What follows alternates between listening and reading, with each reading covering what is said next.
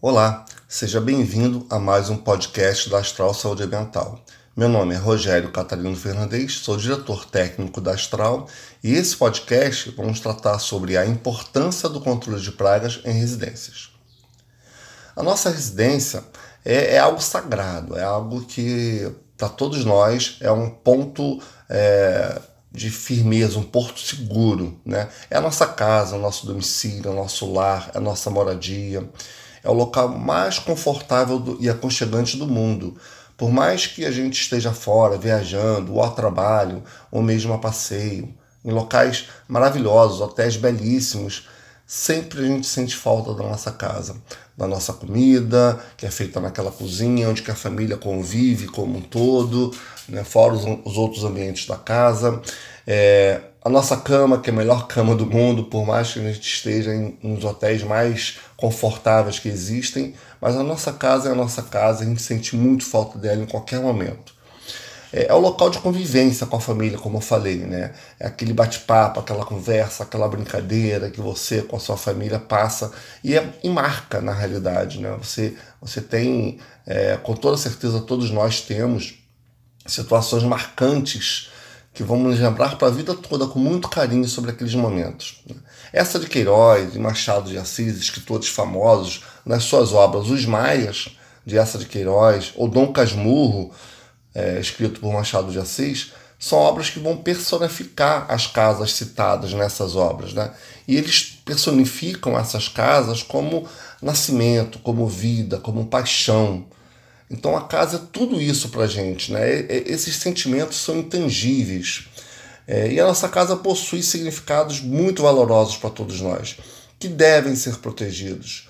Caso, enquanto algo é, tangível, seja físico seja material, ele requer essa proteção. Então a casa ela tem esse sentimento, que é algo que a gente consegue botar a mão, que é uma estrutura, mas que também é algo que está no nosso, nos nossos corações, nas nossas melhores lembranças. Então são realmente é, situações que cabem à nossa proteção a qualquer momento. E proteção de quê? Né? O que, que pode afetar a nossa casa no sentido estrutural, propriamente dito, ou mesmo no sentido é, de, de, que remotam né, as nossas lembranças. Né? Existem vários fatores que podem influenciar negativamente nessa, nesse ambiente que é sagrado para todos nós. Mas vamos falar daquilo que a gente quer falar nesse sentido, nesse podcast, que é a importância do controle de pragas e residências. Então, as pragas de várias formas, elas podem afetar a segurança do seu lar, podem colocar em risco a segurança dos seus entes queridos que vivem naquela casa, naquela residência, naquele domicílio. Tá? É, é importante a gente ressaltar também que as casas tiveram um papel fundamental durante a pandemia de Covid-19. Foram lá que nós ficamos protegidos, abrigados de todos os efeitos maléficos dessa pandemia. Então, isso também é importante que se relate. Ok? Bom, então, em termos de pragas, né? Que, quais são as pragas, é, quais são as possibilidades dessas pragas afetarem ao nosso bem-estar, afetarem a nossa estrutura familiar, que depende dessa proteção que é a nossa casa, que é a nossa residência, que é o nosso escudo, que é tudo aquilo que nos remete a tudo de bom.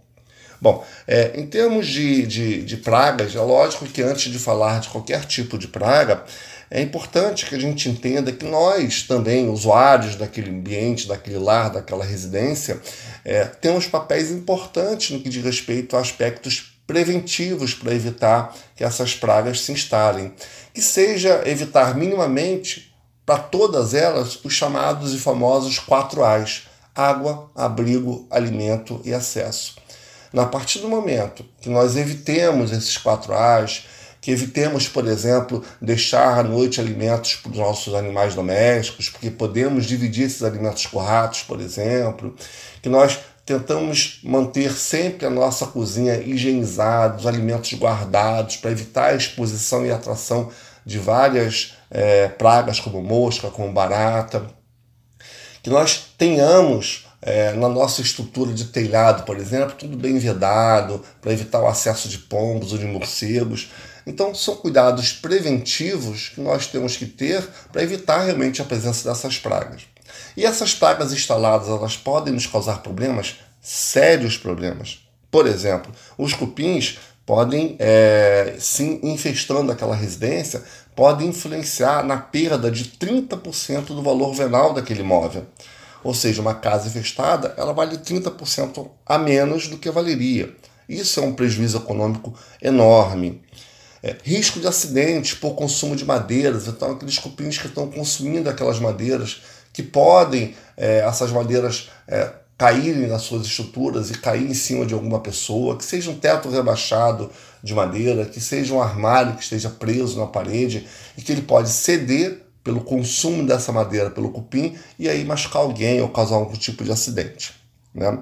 É, a questão também dos desabamentos de telhados, como nós falamos, é muito comum a gente encontrar desabamentos de telhados oriundos por cupins afetando realmente é, as pessoas que moram naquele ambiente domiciliar.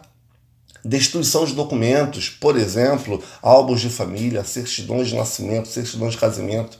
Eu já vi pessoas é, chorarem ao relatar que perderam as suas melhores lembranças porque o cupim comeu o álbum de fotografia da sua família.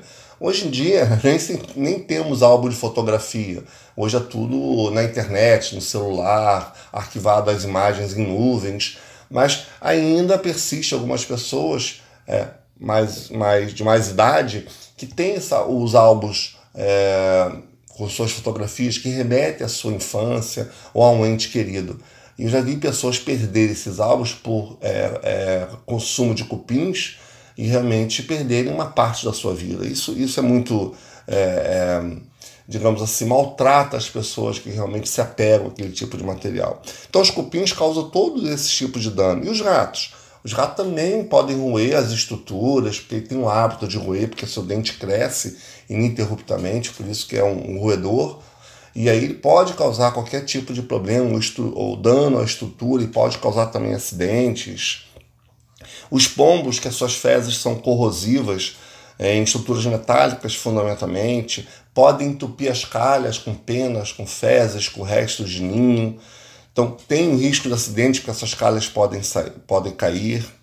Além do risco de contaminação e doenças. Doenças também é, falamos de rato agora há pouco, também os ratos vão transmitir várias doenças para os nossos entes queridos, para as nossas pessoas que querem ser protegidas dentro daquela casa. Né?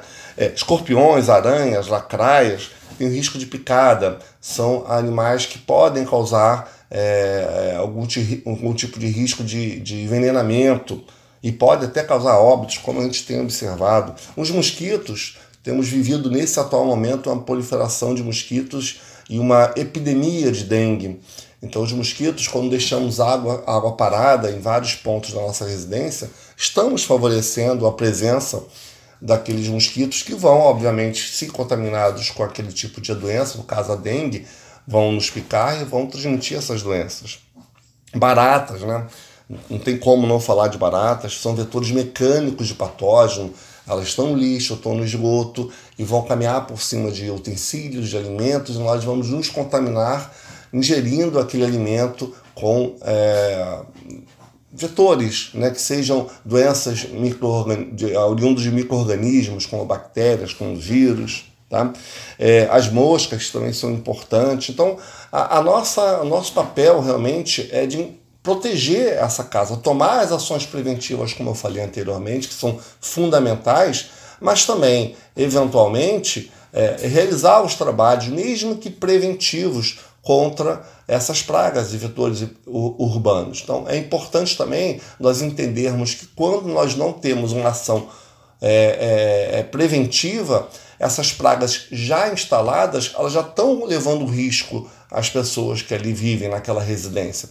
Então, o ideal seria fazer trabalhos preventivos. E trabalhos preventivos, a própria legislação, como várias legislações estaduais, aí posso citar legislações do Rio de Janeiro, de São Paulo, é, do Paraná, do Espírito Santo, enfim, várias legislações já citam que o trabalho de controle de pragas tem que ser minimamente mensal. A própria resolução da Anvisa, de número 622, já fala dessa questão de ser minimamente mensal, incluem ambas, todas elas, residências como um, uma atividade, um segmento que deve ter essa periodicidade minimamente mensal para o controle de pragas e vetores. E o controle de pragas e vetores nem sempre é somente químico. A Astral trabalha com o controle integrado de pragas, que é uma soma de, de atitudes, dependendo da leitura que o técnico tem para aquela praga, para aquele ambiente residencial, e a gente vai tomar uma medida que pode, obviamente, também ser controle químico, mas que o conjunto dessas medidas vão propor um ambiente mais controlado. Né? Então, assim, é importante que a gente entenda que é, o trabalho preventivo ele deve ser realizado para controle de pragas. Bom, dado todas essas informações, realmente eu espero que é, seja de, de, grande uso para todos nós, para que nós é, consigamos é, realmente de fato proteger as nossas famílias, proteger as nossas residências contra essas pragas urbanas. Okay?